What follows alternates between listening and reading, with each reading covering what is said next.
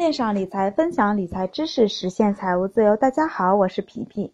皮皮，定投基金不就是为了买到更多便宜的筹码吗？那然后获利的时候才能涨得更好吗？那我就不定投了，什么时候跌了，我在什么时候买，这样不是比定投更好吗？是的，是比定投好。可是放眼一个月，怎么去看哪天之哪天是最低点呢？恰好你又买了。定投呢，就是为了摊平成本，降低平均进场的成本。皮皮，那这样好了，这两天基金涨了，我不定投；明天基金跌了，我再投资一下；后天基金如果还跌，我再投资。那只要涨，我就不投，是可以这么操作。但反过来想一下，如果这样，先不说每天都要看一下，那如果是场内基金还好，那净值是实时的；那如果是场外基金呢，当天的净值呢是可以，虽然是可以通过实时估值来预测，但是不准。那把不准的这一条撇开，我们不看。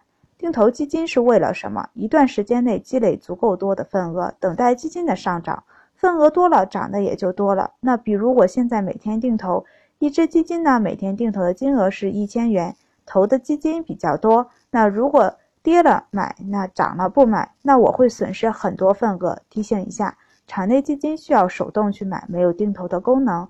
和买股票是一样的，之前节目里面也说过场内基金和场外基金的区别，可以回顾一下。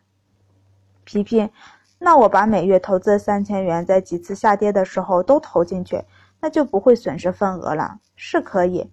但是如果现在行情是一个上行的阶段，每次的上涨都会将净值抬高，即使到后面的下跌也不会跌到最开始，那这样投资是不是得不偿失呢？那如果行情是下行的，那这种投资也不可取。那比如每个月前，比如这个月前半个月，时不时都有下跌，一直投资，导致一个月要投资的三千元钱，在前半个月都投完了，后半个月还在下跌，没钱投了怎么办？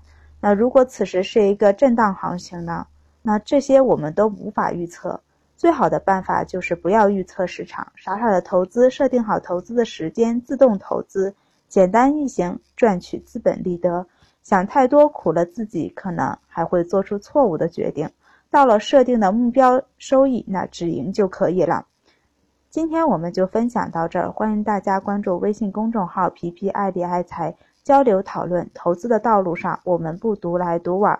那千种人千种观点，以上只是个人谬论哦。